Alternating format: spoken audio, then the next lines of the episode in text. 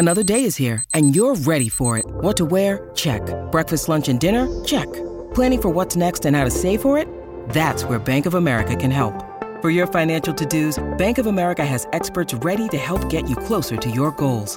Get started at one of our local financial centers or 24-7 in our mobile banking app. Find a location near you at bankofamerica.com slash talk to us. What would you like the power to do? Mobile banking requires downloading the app and is only available for select devices. Message and data rates may apply. Bank of America and a member FDIC. When you need mealtime inspiration, it's worth shopping Kroger, where you'll find over 30,000 mouthwatering choices that excite your inner foodie. And no matter what tasty choice you make, you'll enjoy our everyday low prices, plus extra ways to save, like digital coupons worth over $600 each week. You can also save up to $1 off per gallon at the pump with fuel points. More savings and more inspiring flavors make shopping Kroger worth it every time. Kroger, fresh for everyone. Fuel restrictions apply. Pourquoi adore-t-on autant les romans de Stephen King?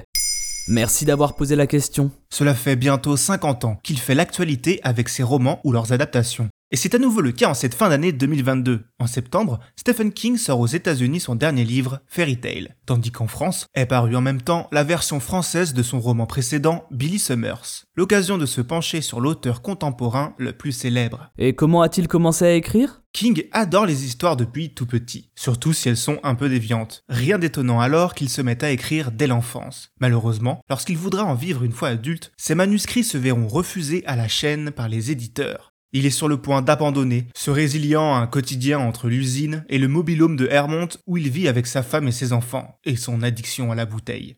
Tabitha, sa femme, aura justement un rôle décisif sur le parcours de son mari, car c'est elle qui récupère le manuscrit d'une nouvelle, rageusement jetée au fond d'une poubelle par Stephen. Elle l'encourage à le poursuivre et à le retravailler.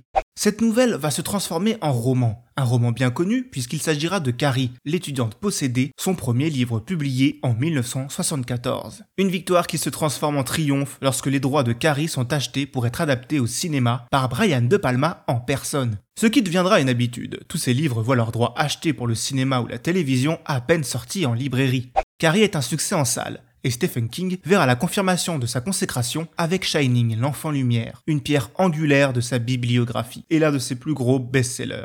Et c'est l'un des premiers d'une longue lignée car Stephen est un auteur prolifique qui se met tous les jours devant son clavier pour travailler ses histoires qu'il invente la plupart du temps au fil de l'eau. À travers sa soixantaine de romans et plusieurs centaines de nouvelles, le King a eu le temps d'expérimenter et de ne pas se limiter à l'épouvante. Il s'est essayé au policier, au huis clos, à la fantaisie, jeunesse ou non, à la dystopie, à l'uchronie, au conte de fées et même au récit d'initiation. Il ne se contente donc pas de faire frissonner son lecteur. S'il n'a rien de péjoratif, l'appellation d'écrivain d'horreur pour Stephen King est un poil réductrice. Certes, épouvante, force surnaturelle et pouvoirs paranormaux ne sont jamais loin, mais ils sont le plus souvent vecteurs de métaphores des maux de notre monde, et plus particulièrement de l'Amérique profonde. Pas un hasard si la plupart de ces histoires prennent place dans le Maine, son état de cœur. Ces personnages, souvent des enfants ou des jeunes adultes, doivent se dépasser en surmontant une occurrence du mal, qu'elle soit issue de leurs propres démons ou venue d'outre-tombe. L'âme humaine y est donc souvent disséquée, surtout quand elle est tourmentée. King n'hésite pas à coller ses propres travers et addictions à ses personnages, comme l'alcoolisme ou les médicaments, addictions dont il s'est heureusement tiré depuis.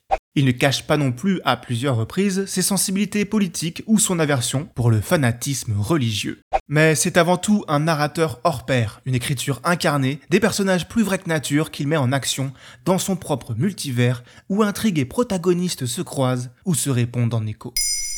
Maintenant, vous savez, un épisode écrit et réalisé par Jonathan Oppard. Ce podcast est disponible sur toutes les plateformes audio et si cet épisode vous a plu, n'hésitez pas à laisser des commentaires ou des étoiles sur vos applis de podcast préférés.